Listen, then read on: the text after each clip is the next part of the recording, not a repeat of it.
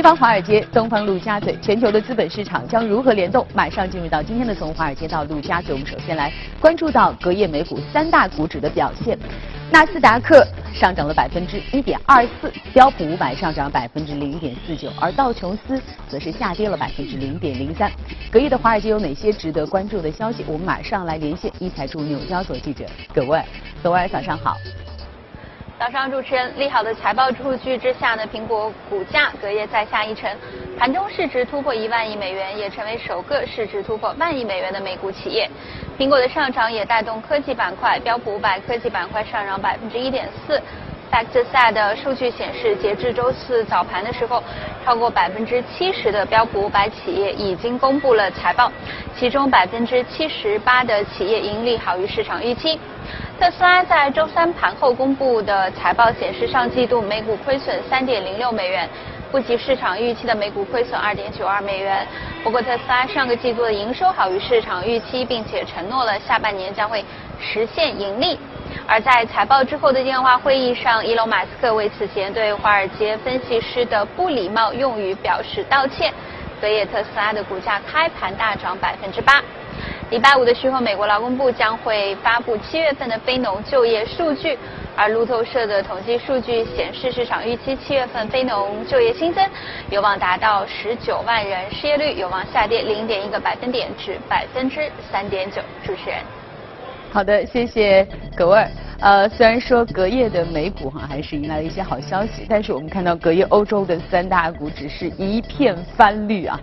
德国 DAX 下跌了百分之一点五零，英国富时也下跌百分之一点零一。法国 CAC 虽然说在这三大股指当中下跌幅度最少，但是也有百分之零点六八的跌幅啊。那隔夜的欧洲市场有哪些值得我们关注的消息呢？我们马上来连线一台驻伦敦的记者薛娇，薛娇早上好。好的，主持人，周四英国央行正如市场预期般的宣布加息二十五个基点，推动了英镑对美元快速的拉涨，最高触及了一点三一四四，盘中的波动幅度超过了百点。欧洲主要股指也受到推动，出现小幅的反弹，但是很快再次的回落。英国央行行长卡尼在随后的新闻发布会上表示，英国经济已经从一季度的疲态中恢复，未来仍然需要温和的收紧货币政策。委员们的加息决定是在英国退欧后会有相对平稳的过渡期的基础上。而做出的市场预期，如果英国如期的在明年三月份顺利退欧，那么下次的加息时点可能是在五月份。卡尼讲话过程中，英镑对美元短线的跳水了约五十个基点，随后跌幅维持在百分之零点六左右。此外，昨天英镑对人民币也突破了八点九零的关口，最高报八点九八幺五，成为了今年四月中旬以来的新高。股市方面，贸易担忧的加剧以及主要公司财报不及预期，都导致了欧股周四出现了抛售的现象，主要股指的跌幅在百分之一左右。截至收盘，欧洲斯托克六百指数下跌了百分之零点八四，报三八六点五八，而跌幅最大的德国 DAX 指数盘中一度下跌接近百分之二。来自德国的西门子集团受到石油以及天然气部门的拖累，三季度的利润出现了下滑，公司的股价盘中大跌百分之五点五，而宝马集团也受到财报的影响。股价一度下跌约百分之三。英国的巴克莱银行表示，上半年在交易部门收入回升以及较低的不良贷款损失的帮助下，利润基本符合预期。但是公司的股价继续下跌了约百分之二点五，整个银行板块受到贸易担忧的影响，下跌了约百分之二。主持人。好，谢谢薛娇。呃，隔夜的华尔街有一个很重要的消息，就是目前全球首个市值破万亿的公司诞生了，那就是苹果哈。在昨天的这个交易盘当中的苹果的股价一度突破了二百零七美元，导致苹果的市值超过了万亿美元，这也是目前现阶段全球首个市值破万亿美元的公司。那虽然说随着苹果这两天的股价的上涨，也带来了我们看到纳斯达克的这个指。指数的上升，但是从现阶段啊阶段性来说，其实我们看到了纳斯达克出现了一个阶段性的下跌的趋势。所以今天的全球关注，我们来聊美国的科技股和纳斯达克的指数表现。马上进入到今天的节目。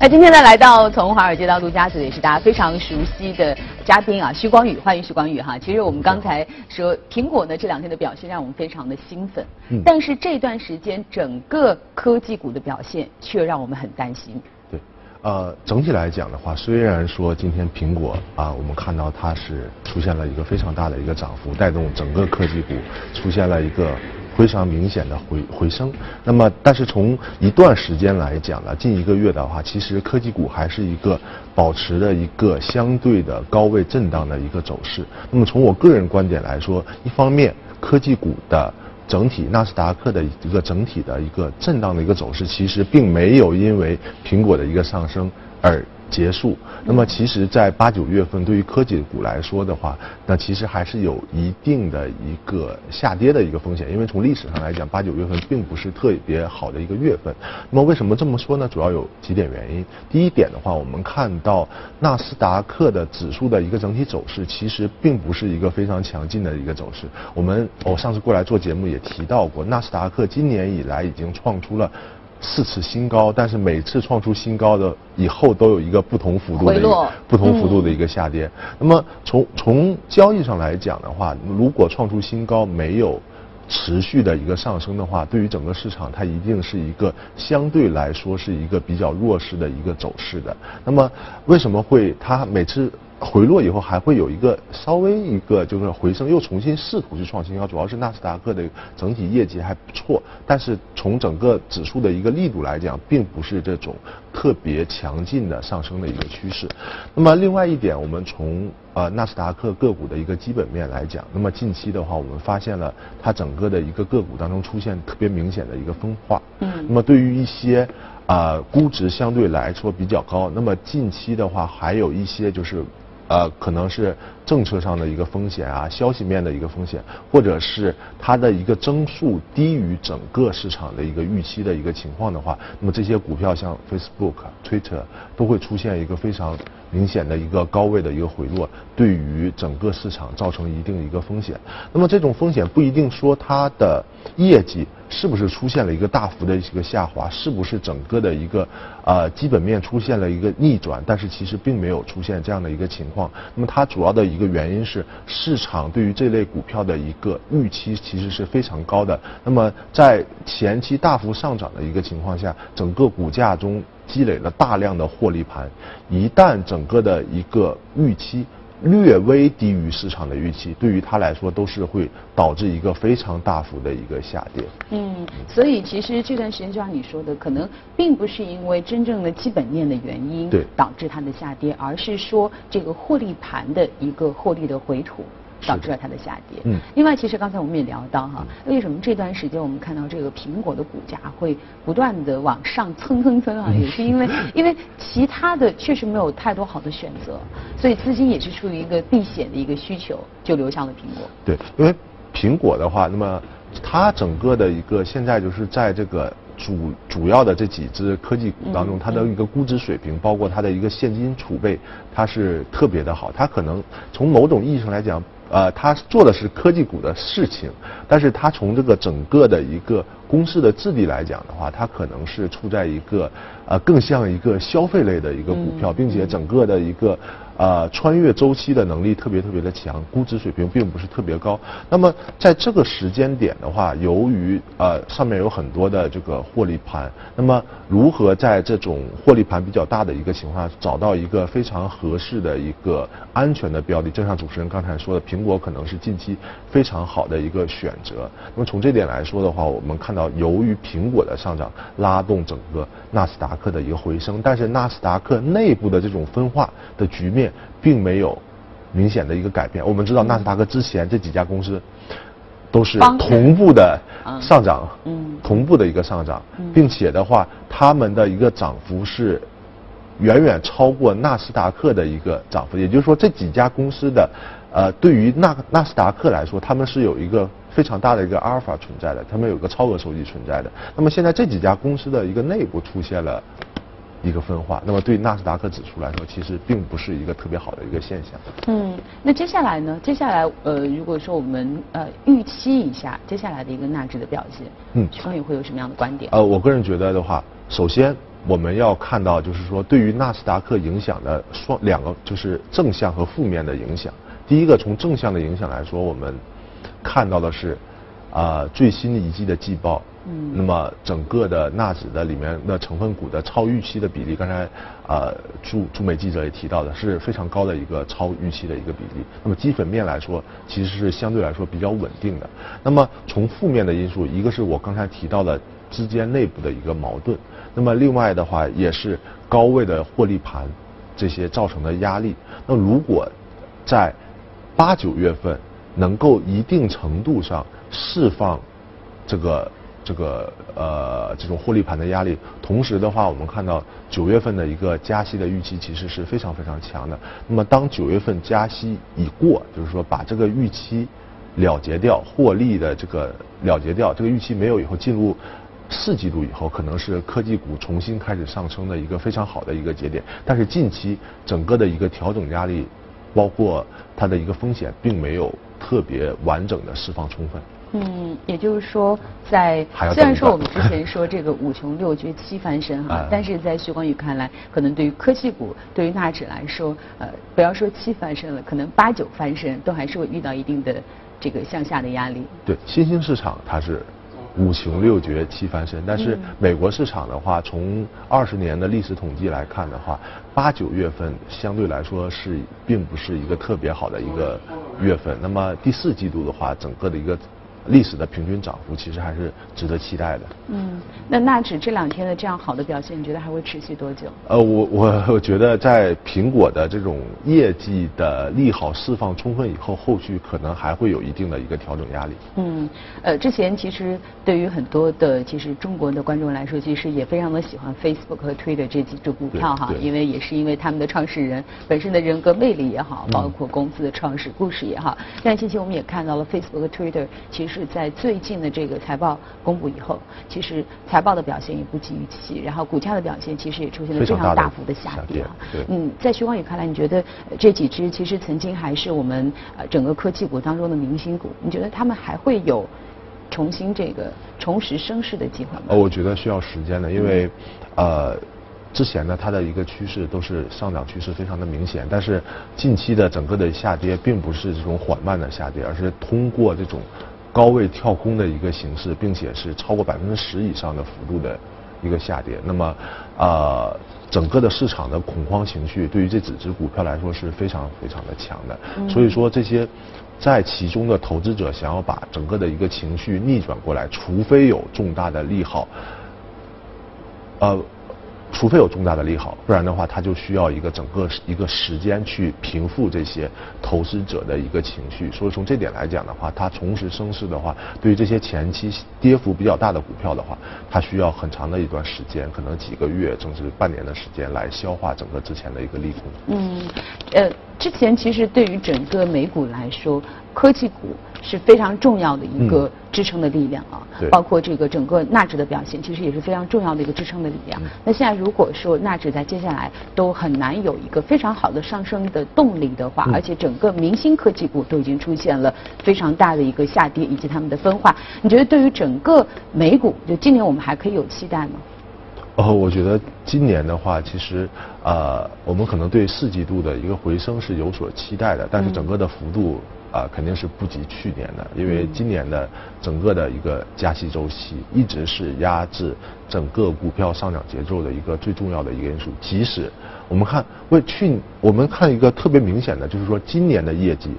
是比去年要好的。去年的整个的一个美股的收益率的增长应该是在十以下的，今年每一个季度的增长都是超过百分之十的。那为什么今年的股市表现却没有？去年好呢，那一定是有其他的因素在影响的股市。那么其中最重要的一个因素就是整个美国的一个加息对美国股市是产生了一定的影响的。嗯，所以说我们在这种加息周期当中，其实对于股市的话啊，我们觉得它的业绩是很好的，但是它一定是在没有这种超宽松的情况下，它的涨幅那么大。所以说我们不建议投资者在这种情况下去高位。买这些股票，那么在回落的情况下的话，其实是可以一定程度的一个介入。嗯，所以其实总体的结论就是说，虽然我们看到了这段时间，包括科技股纳指，包括整个美股出现了一些这种震荡的情况，嗯，但是其实美股的基本面并没有改变，对，只是因为这个外部的红利其实在消失哈，所以呢，可能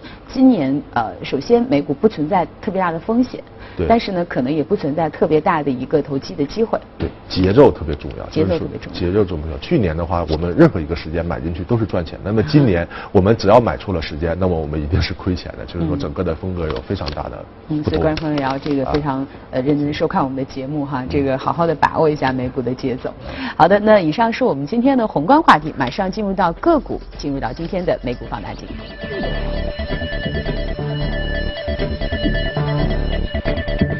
今天的美股放大镜，我们就顺着刚才的话题哈，我们来聊一聊苹果。呃，苹果的股价我们现在看到是已经是二百零七点三九啊，呃，上涨了百分之二点九二。其实我们也，我觉得苹果，因为最近是财报季嘛，对，所以苹果也刚刚发布他们的财报，我们来好好的解读一下。嗯，那么苹果的话，其实我们可能之前之前的印象是不是苹果是正在一个衰落的一个过程中？因为它的一个啊，我们看到整个。安卓阵营的这个手机都是纷纷的崛起，然后我们想想是不是苹果可能没有之前强了？但是我们看到财报季的时候，我们看到非常亮眼的数据。那么整个的啊营收增加百分之十七，净利润增加百分之三十二。那这这从哪里来的？那么我们看到其实是它的一个。价格的一个，它的手机的一个销量并没有特别大的一个上升，但是由于它提升了它整个的一个售价，导致它的一个营收和利润率的一个上升。那么其实呃很多投资者觉得啊苹果你靠这个手机销售没有增长，你靠这个售价的提升，那么你还能保证你的一个？地位嘛，那其实正是由于它能够在这种非常高的一个价位售出它的一个手机，那么其实是它的一个市场地位的一个最重要的一个体现。一个验证。对对，就是说，不是说每一个企业呀，每一家公司都可以。提价就可以提价的，要看消费者买不买单。对对，是是这样的一个一个过程。那么，呃，另外的话，我们还也看到苹果还有一个其他的一个比较好的一个呃现象，就是说。嗯，我们看到之前苹果的一些，比如 Apple Watch，现在大家渐渐的开始接受了这个东西，就是它的一个销量是出现了一个非常大的一个上升。在可穿戴设备这个领域当中，苹果也开始有了一些发力的迹象。对，其实的话就是说，这种可穿戴设备啊，包括一些新兴的一个东西，就是说，呃，消费者去。适应它其实是需要时间的，嗯，就是我我可能推出来的时候，我觉得这个东西很好，但是消费者还没有形成使用它的一个习惯，那么这种习惯是其实是需要培养的，那么培养它其实是有一定成本，也需要一定时间。那么我们看到在这个财季，那苹果的这个 Apple Watch 啊，包括智能硬件啊这些新兴的一个东西出现了一个大幅的一个增长，说明消费者开始认可。这些东西，并且的话，已经是开始形成了一定的一个习惯，所以说的话，这个是一个非常好的一个迹象。嗯，其实我特别好奇他的那个定价的策略哈，他当时为什么觉得？因为这个你没有推出市场之前，其实没有得到市场的验证。其实当你去提价的时候，或者说价格上升的时候，其实你的心里还是会有一点不确定性。嗯，对。所以当时我特别好奇，就是他们的这个定价策略，凭什么他觉得我提价了，消费者一定会买单？啊，这个是和它的一个替代性，就是有关的。就是说，如果你提高一个。商品的一个价格，那么如果是有同样的商品可以替代它的品质的话，那我一定选择更便宜的，那么它这个销量就会出现一个大幅的一个下滑。但是苹果它其实对自己的认识认识是，它有一个固定的消费群群体。那么目前的话，安卓端的就虽然说它一个整体的一个呃用户体验，安卓就是用户体验是有一个非常大的一个提升的，但是由于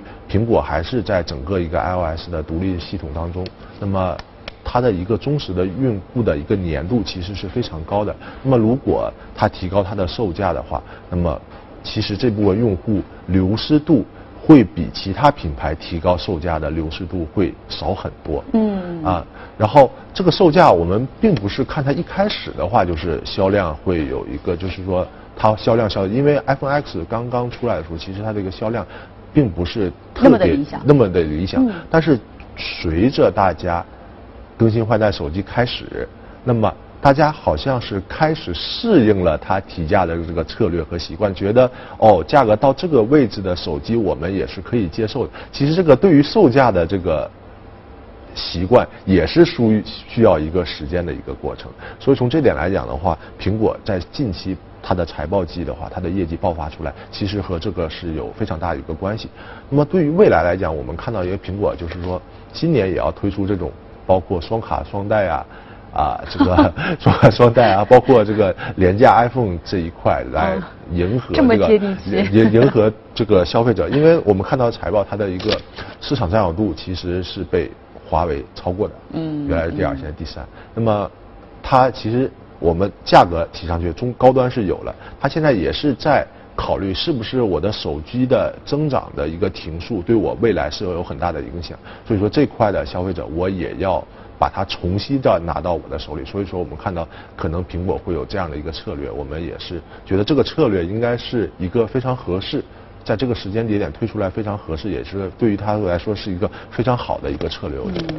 所以我觉得苹果真的是一家非常伟大的公司哈。记得那个时候，其实乔布斯刚刚离开的时候，库克刚刚接任的时候，很多人担心，就苹果的创意、苹果的动力、苹果的内在是不是会啊？消失掉哈，是不是会减弱掉？但是我们发现，其实，在库克时代的苹果，虽然说可能不像乔布斯时代的那么的有产品的颠覆性的创新，但是它确实是一个经营上的好手哈。所以在这个真这公司的这个经营上，它通过这个公司的细节的经营，其实也带来了非常好的。我们看到苹果其实还在不断不断的壮大，包括你刚才说到的，呃，可能原来我的苹果的价位区间就是在这样的一个区间当中，但是当我在这个终端区间有越来越多的公司跟我竞争。的时候，我马上推出一个爆款的高端产品，然后打开了我这个定价的上限。然后我当这块这个阵地我已经牢牢的把握住了之后，我又开始去打低端。对，就是所以我觉得可能其实很多人在说，就是创新创新是不是一定是要颠覆式的创新？其实，在很多企业当企业做大了以后，这种呃这种微创新也好哈，其实也会给企业带来非常好的一个增长的动力。是，那么对于苹果来说，可能就像主持人说的，它可能不像乔布斯时代的那样的就是颠覆性的产品，但是它整个从企业的一个经营，包括对于股东来说，其实我们看到了是一个非常成熟的，然后非常稳健的一家企业。嗯，呃，目前在整个的这个美国的科技股当中，苹果是老大了。对，而且市盈率水平是最低。市盈率是市盈率是最低的吗？就是这几家大的里面，它是最低的。哎，你给我们盘点一下，比如说苹果大概市盈率是在只有十七倍到十八倍之间的一个水平。那其实我们回想一下科技股，其他都是四十倍、五十倍、一百倍。其实我们看这个是非常非常健康的一家因为它的整个经营的现金流非常的好。对对，经营的现金流非常好。完全，所以苹果是完全撑得起它的。而且它的毛毛利率水平非常的高，就是说。啊，我可能由于它的系统对硬件并不是要求那么强，所以说我可以用最低的成本提高最好的用户体验。那除了这个苹果之外，哈，我们刚才说苹果如果只有十几倍的话，呃，在整个这个科技股当中，市盈率最高的是是哪一家？啊，市盈率的话，呃，高的有很多，但其实还有一些这个没有盈利的一些，对对对，比如说这个，呃，就是呃，对，你看特斯拉的股价其实也是很高的，但是其实特斯拉它也是没有盈利，它只是说它的这个老板只是说我想什么时候去盈利的一个问题。所以说，对于这些科技股来说的话，就是它的一个估值体系和传统的估值体系是有一个特别明显的一个不同，这也是它的机遇所在，也可能是它的一个风险所在。就比如说一家市场占有率比较高的一个公司，但是它没有盈利，那么我们可能给予它相对来说比较估高的一个估值。但是，一旦我们觉得它未来盈利其实没有特别大的希望来说，那么其其实之前给它的一个估值，其实都会。化成这个基本上就没有任何意义，所以说对于科技股来说的话，我们有的时候谈的这个市梦率也好，还是它的一个估值水平来好，所以说。其实是有非常大的一个风险，但是像苹果这样，就既是消费类，又是这种科技股行业的龙头，同时市盈率又这么低的一个企业，只要经营上不出现特别大的一个风险，它整个未来给你带来的一个股息也好，现金流回报也好，其实是非常的稳定的。嗯，好，那再次感谢徐光宇今天来到我们的节目当中啊。以上就是我们今天的从华尔街到陆家嘴，我们再来关注一些比较轻松一点的消息啊。现在我们说这个科技创新已经进入到我们生活的方。方方面面。而人工智能也不仅只是改变我们的生活，也开始改变我们的穿着。下面我们就来看看一条新闻，是关于智能芯片与服装的结合。汤美费格推出了一系列带智能芯片的服装。第一批芯片服装共有二十三款，售价与不带芯片的同款服装相同。消费者激活芯片后，品牌商会收到消费者穿这一品牌服装的频率以及穿着地点等数据。品牌商打算奖励穿着频率高和在指定地点穿着的宣传大使，奖励包括购物折扣、礼品卡、时装秀或音乐会入场券。据英国《泰晤士报》近日报道，按照品牌商的说法，只有消费者激活芯片并与手机无线连接后，穿着服装的数据才会以加密方式上传给品牌商。